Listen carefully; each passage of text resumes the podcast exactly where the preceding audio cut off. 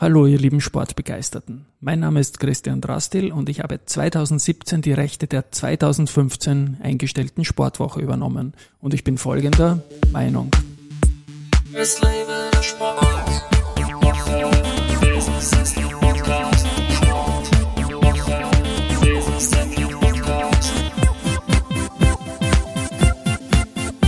Ja, und die Juni-Folgen des Sportwoche Business Athlete Podcast sind präsentiert von der Unica.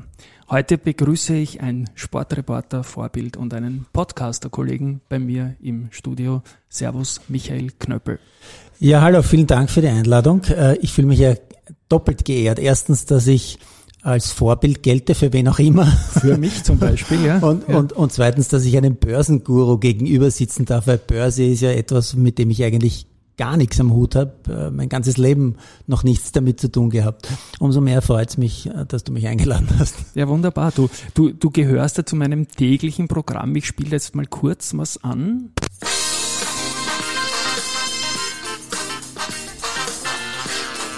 Ja, kenne ich. Das ist der Jingle von Das Sporttagebuch, ein Podcast von Michael Knöppel, jeden Tag, auch am Wochenende, sehr brav. Mir ist das wichtig, weil ich jeden Tag fünf Stunden Podcast konsumiere.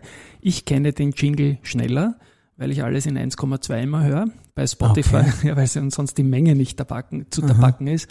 Aber ja, Gratulation zu dem Podcast. Also er liefert mir einen höchst alternativen Blick, weil nämlich nicht nur Mainstream-Sport angeboten wird, sondern auch sehr viel Army-Sport und so weiter. Sag mal, Michael, man kennt dich als Sportreporter in Österreich, die Legende. Reihe dich nur mal selbst kurz ein, jetzt nicht puncto Legendenstatus, aber erzähl doch mal, wie deine Sportjournalistenkarriere äh, verlaufen ist. Ja, den Legendenstatus würde ich am liebsten gleich zur Seite schieben. Äh, ja. Es ist relativ simpel und doch äh, sehr lange, weil ich habe eigentlich, mein ganzes Leben besteht aus Sport. Ist doch schön. Äh, ja, also ich, ich, ich bereue nichts. Nein, also ich, ich komme aus einer Familie, meine Eltern waren Leichtathleten äh, und parallel dazu war mein Vater einer jener, ich glaube, vier Männer, die 1958, 1958, 59, glaube ich war es, die Sportredaktion im ORF erfunden, aufgebaut haben. Und mein Vater ist 46 Jahre in dieser Institution geblieben und war immer stellvertretender Sportchef sein ganzes Leben lang.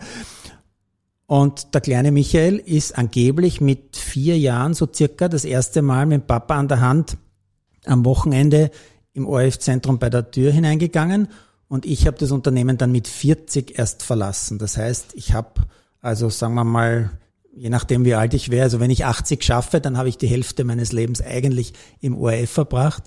Äh, und daraus ergibt sich alles andere. Also die Eltern Leichtathleten, daher ich auch Leichtathlet, ich sogar ein relativ guter Leichtathlet. Ja, ja, der Zehnkampf und so hat's dir angetan. Ja, ja, da kommen wir dann noch ja. dazu.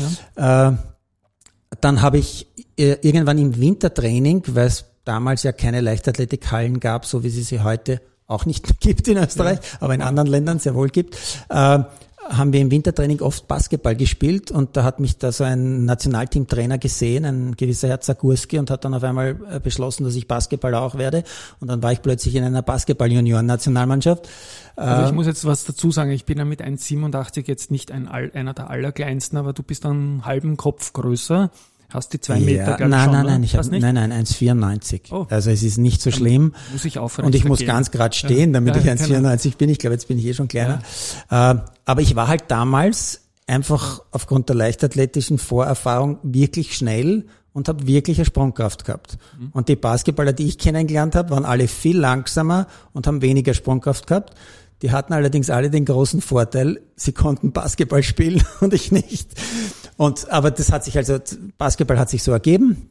Und als ich dann das alles aufgehört habe, weil ich dann beim ORF, äh, ich habe ja mit 17 schon beim ORF, bei den Olympischen Spielen in Moskau, habe ich begonnen, offiziell zu arbeiten. Und in den Jahren davor, also sobald ich schreiben konnte, es muss Ende der Volksschule gewesen sein, wo ich also wirklich schon halbwegs vernünftig schreiben konnte, war ich schon Kommentatorassistent vom legendären Peter Elstner, der leider jetzt schon verstorben ist. Und von meinem Vater, Roland Knöppel, äh, beim Skispringen, bei der nordischen Konvention. Wort fallen. Bei dieser Gelegenheit liebe Grüße von meinem Nachbarn Hans Huber.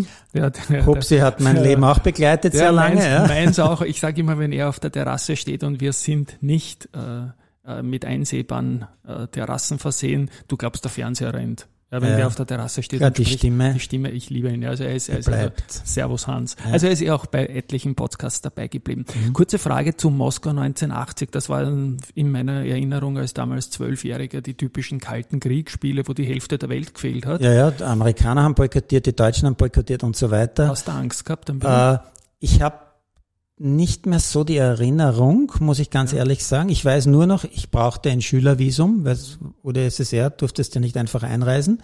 Ich brauchte ein Schülervisum und das, was ich dort gemacht habe, äh, da wird heute jeder lachen, weil ich, äh, du wirst auch lachen, wenn ich es erzähle.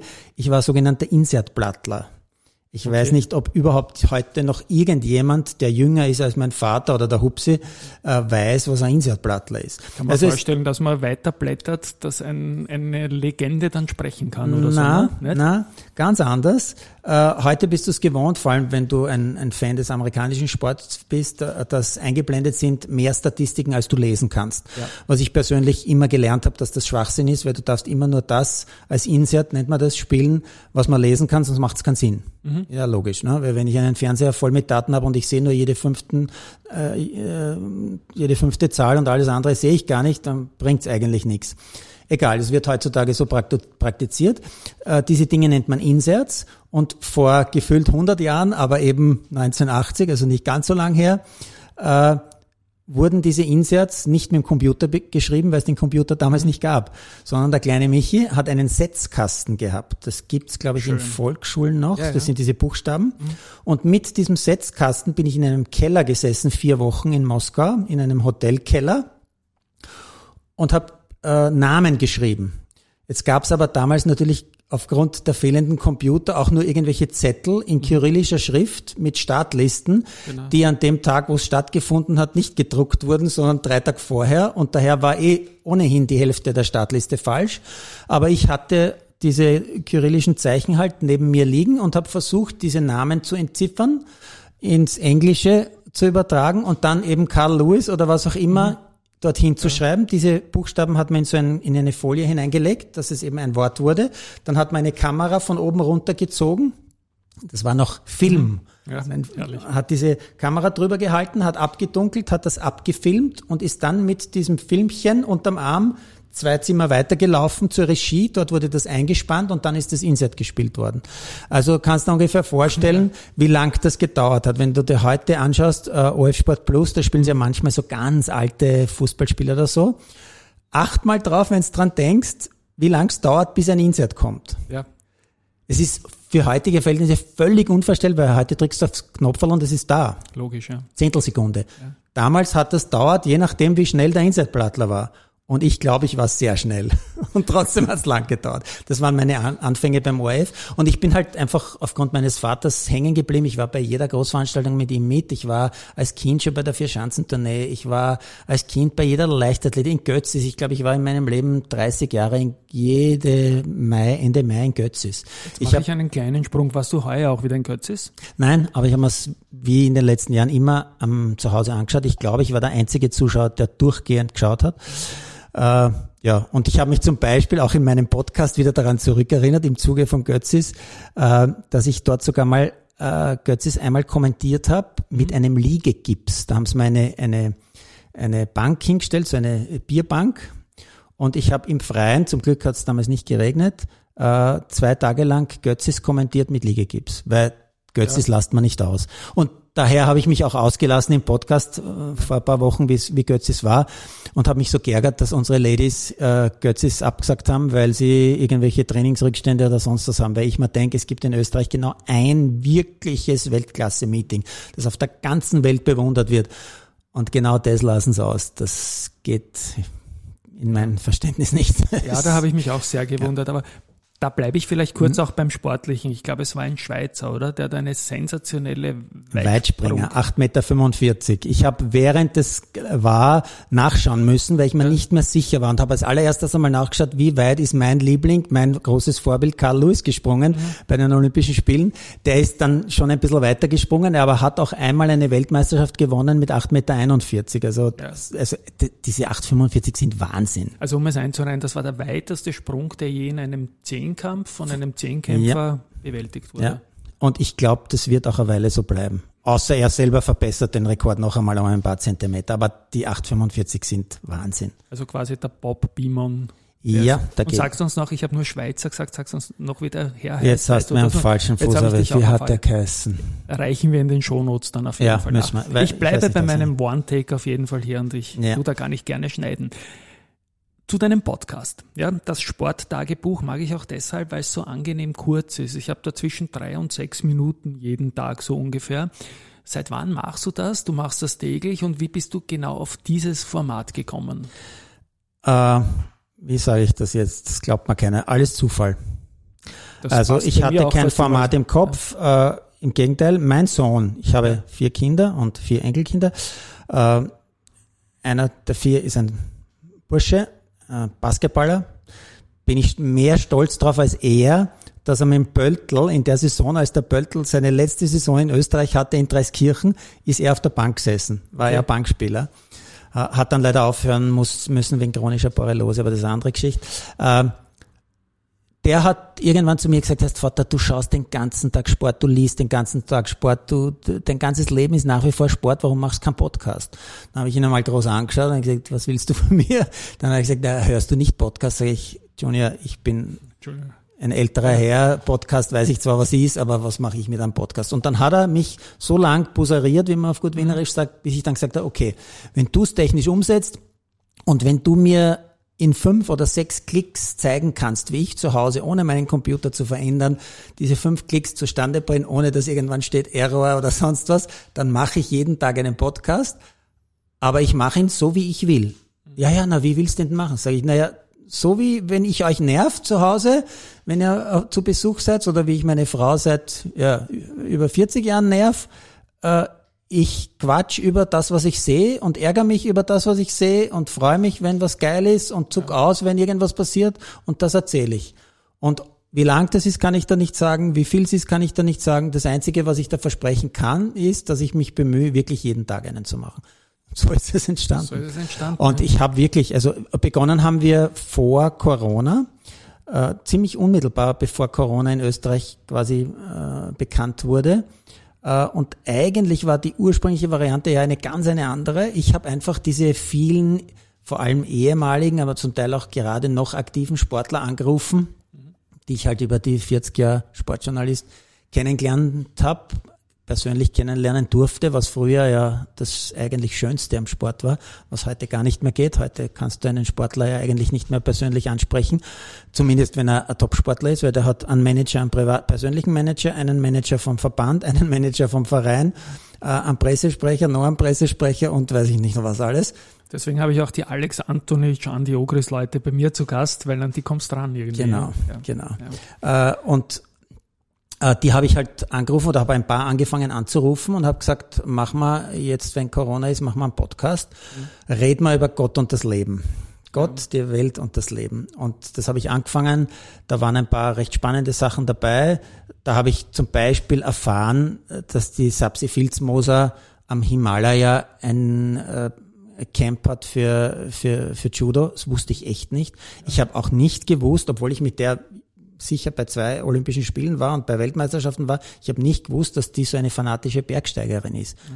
Und da bin ich dann draufgekommen, dass das halt einfach wirklich heute nicht mehr, also wenn seit es das Sportmagazin nicht mehr gibt, gibt es kein Format mehr im Österreich, wo du im Sport über einen Menschen irgendetwas erfährst, außer ob er gewonnen hat, verloren hat und was er gerade verdient oder welche Sponsoren er gerade hat. Viel oder mehr oder irgendwelche nicht. Selfies auf Instagram halt. Ja, ne? nur das ist nicht meine Welt und daher Bikini-Variationen ja, und so genau. weiter. Ja. ja. Und, und so ist es entstanden und äh, irgendwie hat dann eben mein Sohn gesagt, heißt, mach jeden Tag was, mach das mhm. jeden Tag und ja. Und ja. das Format hat sich dann so ein bisschen entwickelt, weil ich halt ja zugegeben ein sehr kritischer Geist bin und, und das war auch immer etwas, wo ich beim ORF schon ein bisschen angeeckt bin, wo ich bei Servus TV stark angeeckt bin, dass ich mir einfach Dinge anschaue, und mir jetzt natürlich mehr denn je, weil es mein privates, kleines, feines Sporttagebuch ist, nehme ich mir heraus, dass ich genau das sage, was ich mir denke. Weil wenn es nicht interessiert oder wer sich drüber ärgert, ne, der kann ja sofort abdrehen oder brauchst nicht hören. Ne? Du hast mich da auch ein wenig oder sogar stark inspiriert zu einem ähnlichen täglichen Format über die Wiener Börse. Das ist auch mein ganzes Leben, da kenne ich mich ja. aus. Und wenn ich da Dinge schreiben muss, ich bin ich schon zu alt dazu, das dauert unglaublich und jeder Punkt muss picken und sitzen, aber wenn du einfach darüber reden kannst, was da passiert, ja, wenn du quasi auf die Ergebnislisten schaust, auf die Kursliste, fällt eigentlich immer was ein. Ja. Mhm. Zu deinen Lieblingssportarten. Also du hast, ich habe es erwähnt, viel Army-Sport dabei. Das kriegt man sonst in Österreich fast überhaupt nicht serviert. Ähm, ist das so? Ich habe eigentlich gedacht, dass die jungen Menschen eigentlich nur noch sich für ja, NBA, ja NHL, NFL ich bin interessieren. Junger, ja, Nein, okay. ich, ich lebe da auch in meiner Bubble drinnen, aber über dich habe ich gefühlt eigentlich sehr, sehr viel Army-Sport. Das kommt nämlich an auch aus der Basketball-Vergangenheit irgendwie, oder? Äh, das kommt ein bisschen aus der Basketball-Vergangenheit. Das kommt, äh, ja, es kommt davon, dass ich mich für NHL interessiere, weil ich jahrelang bei Servus TV die Servus Hockey Night moderiert habe. Ist auch ein Grund. Es ja. kommt davon, weil ich einen Schwiegersohn habe, der Eishockeyspieler ist. Der, Weiß ich aus dem Podcast. Dessen Namen ja. du kennst, den ja. Sam Antonic. Ja, ähm, ja also ich, ich habe gar nicht so das Gefühl, dass ich so jetzt so massiv Richtung American Sports äh, tendiere, aber wenn du sagst, wird stimmen, fällt mir weniger auf. Ja, fällt mir absolut auf. Ich habe eigentlich ein, ein, anderes, ein anderes Credo. Ich interessiere mich für jede Sportart. Also ja. du kannst mich, du kannst mich hinsetzen ins Hockeystadion und ich schaue sechs Stunden Hockey zu und frage mich, wie funktioniert's? Und Warum ver äh, verstehe ich diese eine Regel noch immer nicht und so weiter. Und ich setze mich hin und schaue zehn Stunden Darts und denk mir, was seid ihr für gestörte Typen und was, wie genial ist das, diesen verdammten Pfeil immer genau in denselben Triple 20 reinzuschießen. Gibt's nicht, geht nicht, aber es passiert doch. Es gibt eigentlich zwei Sportarten, die ich wirklich, also ablehne. Eine davon, da tut's mir heute fast ein bisschen leid, dass das jetzt nicht mehr geht, ist nämlich Boxen. Und ich habe mein Leben lang mit dem Sigi Bergmann äh, im weitesten Sinne verbracht. Der Sigi war einer dieser zahllosen Wahlonkel, die ich hatte, weil ich als kleines ja. Baby dort eben reinkommen bin und der Sigi kennt mich seit ich ein Baby bin. Ich bin als kleines Kind beim Sigi am Moosburger Teich in der Heimat seiner, seiner Frau äh, habe ich schwimmen gelernt äh, und das nur deshalb, weil es geheißen hat, ich darf mit dem Schlauchboot vom Onkel Sigi nur mitfahren, wenn ich schwimmen kann. Und daher habe ich sofort schwimmen gelernt, weil ich wollte mit dem Sigi mitfahren. Also Boxen und ich habe mit dem Sigi jahrelang diskutiert, weil ich habe immer gesagt, wenn zwei Menschen sich so ganz nah gegenüberstehen, sich in die Augen schauen und sich dann in die Fresse hauen, das geht gar nicht. Da bin ich so, das geht nicht, das kann ich nicht. Und er hat natürlich mit allen Argumenten, die es gibt, mir erklärt, was Boxen für ein supergeiler Sport ist. Und ich lehne es trotzdem bis heute ab. Ich schaue es mir auch nicht an. Also Boxen geht gar nicht. Obwohl ich sogar mal quasi gezwungen war beim ORF, Boxen zu moderieren. Da, da war bei RTL, hat es auf einmal so einen Hype gegen Boxen. Boxen. Promi-Boxen genau. und so. Ja. Und dann haben sie auf einmal in Oberla diese Box Nights gemacht ja. und der Orf hat's übertragen. Mhm. Der Erich Weiß, der das normal machen hätte sollen müssen können, hat keine Zeit gehabt. Was hat der damalige Sportchef Oberhauser gesagt? Knöppel, stell dir eine in den Ring, du musst das jetzt moderieren. Habe ich gehasst, aber ja. ich habe es halt gemacht. Was quasi die. Also, also Boxen, Boxen, geht gar nicht ja. und Schach. Schach äh, verstehe ich nur die Grundzüge. Ja. Äh, ich bin so ein ungeduldiger Mensch, dass mir das viel zu blöd ist, äh, zu antizipieren und zu überlegen, wenn ich das mache, macht der das, wenn ich dann das, macht der das. Also da habe ich einfach nicht die Geduld, daher ist Schach für mich auch kein Sport. Und alles andere kannst, also alles. Bist du Springreiten? Ja, selbstverständlich. Okay, ich habe ich hab einige Jahre in der Wiener Stadthalle für äh, fürs Radio äh, Springreiten kommentiert. Das berühmte Fest der Pferde in der Wiener Stadthalle, das Thomas große Frühmann, Thomas Frühmann, genau die Zeit. Frühmann ja. und Simon waren die, Frühmann, äh, Simon waren die, die damals dabei waren. Hat man lernen lassen von Peter Niedetzky, was ein ja. Ochser ist, was ein doppelter ja. Ochser ist, was ein Steilsprung ist. Und habe ich mich hingesetzt und habe für ein, für ein Ohr, fürs Radio Springreiten kommentiert. Kein Problem ein bisschen Boxen und Schach noch erwähnen. Das sind so Frühkindheitserinnerungen, wo man mitten in der Nacht aufstehen hat dürfen, natürlich, wenn alle ja, gegen Fraser in äh, Rumble in the Jungle und so weiter und auch das, das Schach Bobby Fischer gegen Boris Baski, das war ja eine Erinnerung, die gewaltig ist. Jetzt du weißt viel, du sprichst viel, du recherchierst offenbar auch sehr viel, hast ein ziemliches Korsett in deinem Podcast von die drei bis sechs Minuten. Hast du manchmal überlegt, jetzt pfeife ich drauf und erzähle euch 20 Minuten irgendwas? Oder Sonderfolgen in die Richtung? Ist, ist schon vorgekommen, aber wie soll ich das jetzt formulieren, dass ich niemand vor den Kopf stoße? Ich denke mal, äh, es, nachdem das ja wirklich eine private Geschichte ist, äh, ich damit keinen Cent Geld verdiene, weil ich was ich, ich kann viel, glaube ich. Und ich glaube, ich kenne mich im Sport auch richtig gut aus. Also ich kann, nämlich die Vielfalt macht's aus. Ich glaube, wenn du mir jetzt 30 Sportarten sagst, kann ich dir in den 30 Sportarten halbwegs was Fundiertes sagen, kenne die Regeln und so weiter. Bin überzeugt. Aber was ich gar nicht kann, ist mich selbst verkaufen. Das war schon zu ORF-Zeiten so. Also wenn ich denke, wie sich Moderatoren und Chefs von großen Talkshows heute verkaufen und wie ich das damals gemacht habe. Ich war sieben Jahre der Chef und Moderator und Gesamtverantwortlicher vom Sport am Sonntag. Ich habe mich nie verkauft. Das, war, das ist nicht meine Welt, das mag ich nicht, das kann ich auch nicht, das kann ich wirklich nicht. Und daher verkaufe ich auch diesen Podcast nicht. Ich habe noch nie ernsthaft irgendwie versucht, jemand zu finden, der das finanziert, sondern ich mache es einfach, damit ich in Schwung bleib, damit ich gezwungen bin, ein bisschen mich um den Sport weiter zu kümmern, weil sonst hätte ich vielleicht irgendwann schon den Hut drauf gehabt, weil man muss fairerweise sagen, ich bin ja seit zwei Jahren äh, quasi ohne Job, leider, äh, weil so einen alten Sportreporter, das interessiert scheinbar niemanden mehr, auch sonst im Sportumfeld nicht. Und daher bräuchte es eigentlich nimmer und könnte eigentlich sagen, so, jetzt hau einen Hut drauf. Aber nachdem der Sport so in meiner DNA drin ist und in meinem Blut, kann ja. ich ja gar nicht anders. Ja. Jetzt haben wir ein kurzes Vorgespräch gehabt, also nur fünf Minuten, um grob die Themen abzustecken. Ich glaube, was das Kommerzielle und so betrifft, sollten wir auch noch ein Nachgespräch machen. Ich habe ganz wilde Ideen, wo es mit dem Podcast hingehen kann in Österreich auch. Nicht nur als eigener Produzent, sondern auch als Vermarkter, aber da können wir dann nachher sprechen. Ähm, Im Vorgespräch haben wir ein bisschen auch über deine sportliche Laufbahn gesprochen.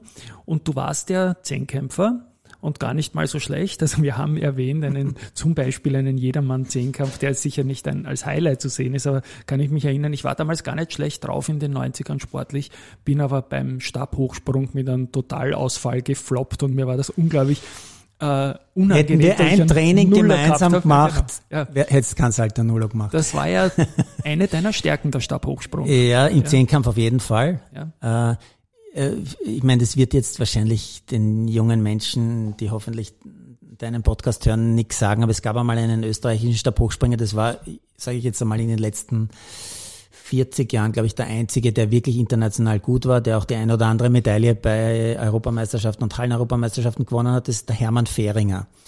Und der war ein bisschen älter als ich, aber in letzter Konsequenz eigentlich meine Generation. Also hinter dem war ich immer Zweiter oder den habe ich nie geschlagen. Und der war der erste Österreicher, der fünf Meter gesprungen ist, aber da dahinter war dann eigentlich schon ich und ein paar andere.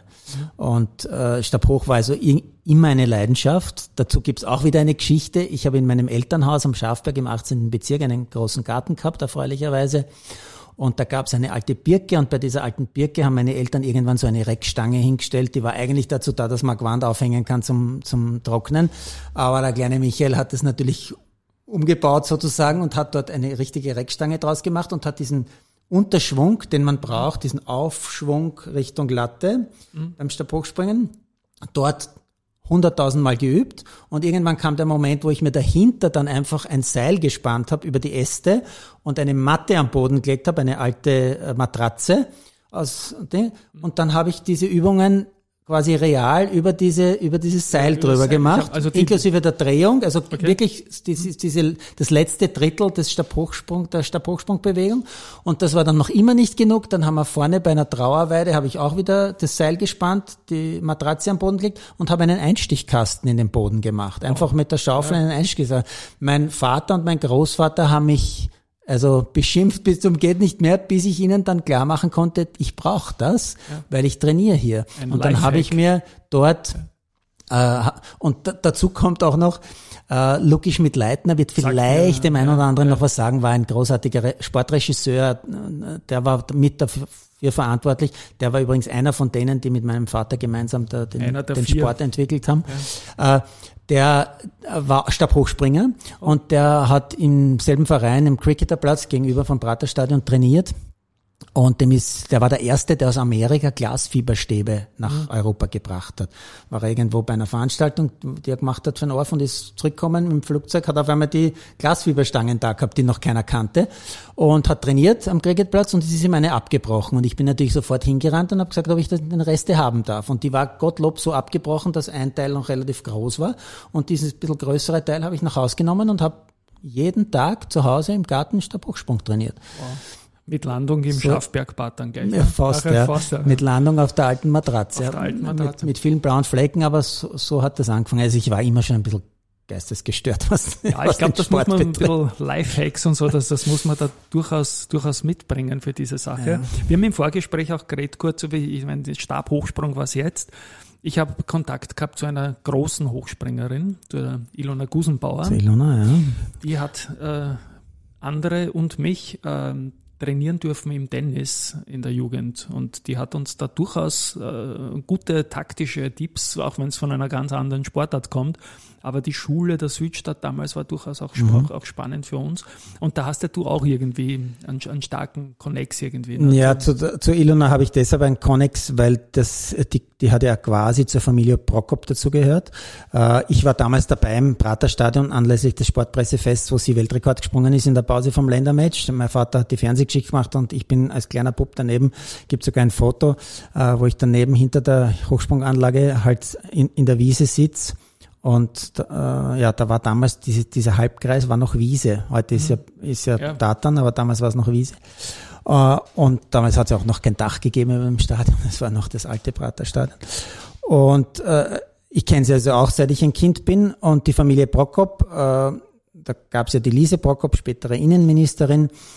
Äh, und die war eine der besten Fünfkämpferinnen der Welt. Äh, und meine Mutter war Trainingspartnerin. Die haben sich irgendwie als ganz junge kennengelernt und meine Eltern äh, haben, haben mit diesem Verein und mit dieser Familie Prokop ja, das halbe Leben verbracht. Und mhm. daher kenne ich die natürlich alle und sie mich auch. Und der Gunnar Prokop war ja auch der, der mich dann eigentlich äh, so quasi zum Zehnkampf gezwungen hat, weil als der Georg Wertner, einer der bekannteren österreichischen Zehnkämpfer, als Olympiafünfter, noch immer, soweit ich weiß, der erfolgreichste Mann bei Olympischen Spielen in der Leichtathletik. Sepp Zeilbauer war noch vor ihm, aber der Georg ja, Wertner war erfolgreicher bei Olympia. Genau, der ja. Georg war Olympiafünfter.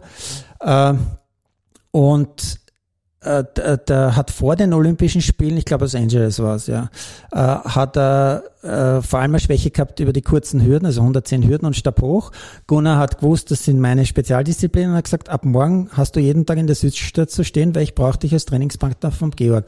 Dann habe ich über ein Jahr mit Georg trainiert, dann ist er zu den Spielen gefahren, ist Fünfter geworden und das Lustigste an der Geschichte ist eigentlich, dass ich da danach von einem Tag am anderen mit der Leichtathletik aufgehört habe, weil der Georg war nicht mehr da. Ich habe nicht mehr den Druck, den Zwang gehabt, jeden Tag in die Südstadt zu kommen und zu trainieren. Der ist drüben geblieben für irgendein College. Der hat irgendwas, ich weiß bis heute nicht, was das war, hat irgendwie ein halbes Jahr dort irgendeine eine Ausbildung gemacht und ich habe mit der Leichtathletik aufgehört. Eigentlich schade, ne? Aber das ist oft so, wenn dann, wenn dann das. Aber, aber meine Kinder, alle ja. vier, haben später Kinderzehnkampf gemacht, den der Wertner erfunden hat und organisiert hat mit seinen Geschwistern. Ja. Na, ich Jahre später. Hatte auch das Glück, im Umfeld meines, meines Lebens, vor allem in der Schule, immer tolle Sportler zu haben. Da der Maudi Brier, der mhm. den Golfsport dominiert hat, mit dem habe ich immer Tischtennis gespielt war in der Klasse.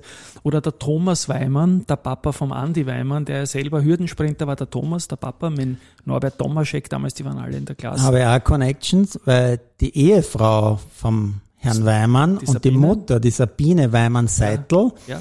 war eine Kollegin von mir, die ist, hat, war mit mir gemeinsam in dieser Jugendnationalmannschaft. Und äh, ja, war auch, also mit der habe ich mich auch richtig gut verstanden als, als, als junger Mensch. Und wir haben lange den Kontakt äh, auch, auch gehalten. Und es gibt ja nach wie vor, es gibt äh, einmal im Jahr ein Treffen der vor allem Wiener Leichtathleten, die alle älter sind als 50. Äh, das organisiert der Gottfried Gassenbauer, ist ein mhm. ehemaliger Hammer- und Diskuswerfer, der der Manager ist von diesem äh, Sportzentrum hinter der UNO City. Mhm. Sportzentrum Donau City, glaube ich, heißt. Okay. Und der organisiert das. Jetzt leider durch Corona zwei Jahre ausgefallen, aber es wird es wieder geben. Werde ich die Sabine sicher wiedersehen und ihn auch. Und da werden wir über den Junior reden. Und das schöne Tor, das er gerade geschossen hat. Genau, das war ein Traumtor. Also die, die Schiene Anautovic, Leimer und dann er, das war wirklich ja. traumhaft. Ja, und damit sich der Kreis schließt, meine Eltern waren bei der Sabine Seitel, weil man gerne auf Physiotherapie mhm. bei uns beim Donauzentrum daheim. Also ja, die Welt ist klein, der Sport ist groß. Lieber Michael, Gibt es noch irgendwas, eine, eine, eine Botschaft, jetzt nicht unbedingt an meine Hörerinnen und Hörer, aber an die Sportfans insgesamt, die es zum Schluss noch sagen möchtest? Du wirst hoffentlich weitermachen im Podcast. Ah. Ich brauche den, der ist in meinem Tagesablauf drin. Danke, dass du es tust. Äh, ja, also ich, ich habe schon vor, den Podcast weiterzumachen, auch wenn er nicht monetarisierbar ist. Das ist das mir in du. Wahrheit wurscht. Äh, ich brauche auch ein bisschen ein Ventil, weil das ist schon etwas, was mir in den letzten Jahren, da werden jetzt wieder ein paar sagen, ja, der Trottel soll den Mund halten. Äh, es, der Sportjournalismus ist irgendwie nicht mehr das, was er war, als ich ihn machen durfte. Ich bin ewig dankbar, dass das zu meiner Zeit so cool war weil ich habe mit diesen ganzen ehemaligen, die heute zum Teil keiner mehr kennt, wirklich persönliche äh, was aufbauen können. Ja? Also Toni Polster grüßt mich heute noch schöner so Pur Servus, schöner Pur Servus wie vor genau. 40 Jahren äh, und ist mir nicht böse, dass ich ihn einmal erwischt habe, als er in Simmeringen ein Lokal für mehrere hundert Schilling pro äh, pro Stechkarten gespielt hat im Hinterzimmer und ich habe ihn, bin mit, mit der Fernsehkamera bei der Tür reinkommen. Also äh, was ich sagen will, ist, es, es ist leider sehr es ist alles sehr, sehr künstlich geworden. Oder ich, ich ja. mir fällt kein anderes Wort ein. Es ist äh, diese Message Control, die geht mir so auf die Socken. Die dürfen alle nichts mehr sagen. Die Interviews, du kannst die, die Fußballinterviews nach dem Match kannst kannst austauschen. Ne? Und wenn dann so einer wie der kommt und es sich traut, nach einem heroischen 1 zu 1 gegen den, oh Gott, Fußballweltmeister zu sagen, es war ein Schatz, das darf man nicht verlieren, sind alle angegriffen. Ich habe das Gefühl gehabt, die Kollegen, meine Ex-Kollegen aus Radiozeiten, der Adi und so, die sind, die sind schockiert, dass der es wagt zu sagen, dass das, ein, äh, dass das nicht gut war, dass man, weil um Gottes Willen, wenn man gegen einen Weltmeister X hat, muss man ja eigentlich äh, ja, eh schon vom, selber vom Weltmeistertitel reden. Also diese Kritiklosigkeit, das, das, das fehlt mal alles. Und deswegen mache ich den Podcast sicher weiter, weil ich weiter ranzen werde. Das ist eine gute Nachricht, ja. Und es ist, wie gesagt, sehr, sehr viel Inspiration für meine Podcastarbeit. Ich mache es erst seit einem Jahr und haben wir viel bei dir abgeschaut, themenübergreifend Echt? jetzt, ja, auch, auch so für Personality und so weiter reinzubringen. Weil es, glaube ich, einfach auch wichtig ist, wenn man ein Thema wirklich liebt, dann hat man auch viel zu sagen und es sind nicht immer nur Sachen, die allen super live und runtergehen, gehören aber auch gesagt, diese Sachen. Michael, vielen lieben Dank, dass du gekommen bist. Ja, ich es danke für die Ehre. Ja, ich verabschiede mich auch noch bei den Hörerinnen und Hörerinnen dieses Sportwoche-Podcasts. Zum Schluss gibt es dann nochmal den Jingle.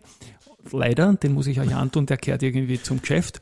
Und wir plaudern noch kurz weiter. Michael, danke fürs Kommen. Ja, ich danke noch einmal für die Einladung, war richtig nett. Und ja, ich hoffe, dass der ein oder andere Hörer vielleicht bei mir vorbeischaut und vor allem schön wäre ja, wenn der ein oder andere die Kritik, die er irgendwie in Social Media loswerden will, nicht dort los wird, weil dort sehe ich es nicht, weil ich bin kein Social Media User, sondern ein E-Mail schreibt und äh, ja, vielleicht gibt es die ein oder andere spannende Anregung. Danke jetzt schon dafür. Ich danke dir und wo man das E-Mail dann hinschicken kann und wie der Podcast nochmal genau heißt und wie er zu erreichen ist, werde ich in den Shownotes verlinken. Jetzt kommt noch einmal der Jingle. Baba und ciao. Es lebe der Sport.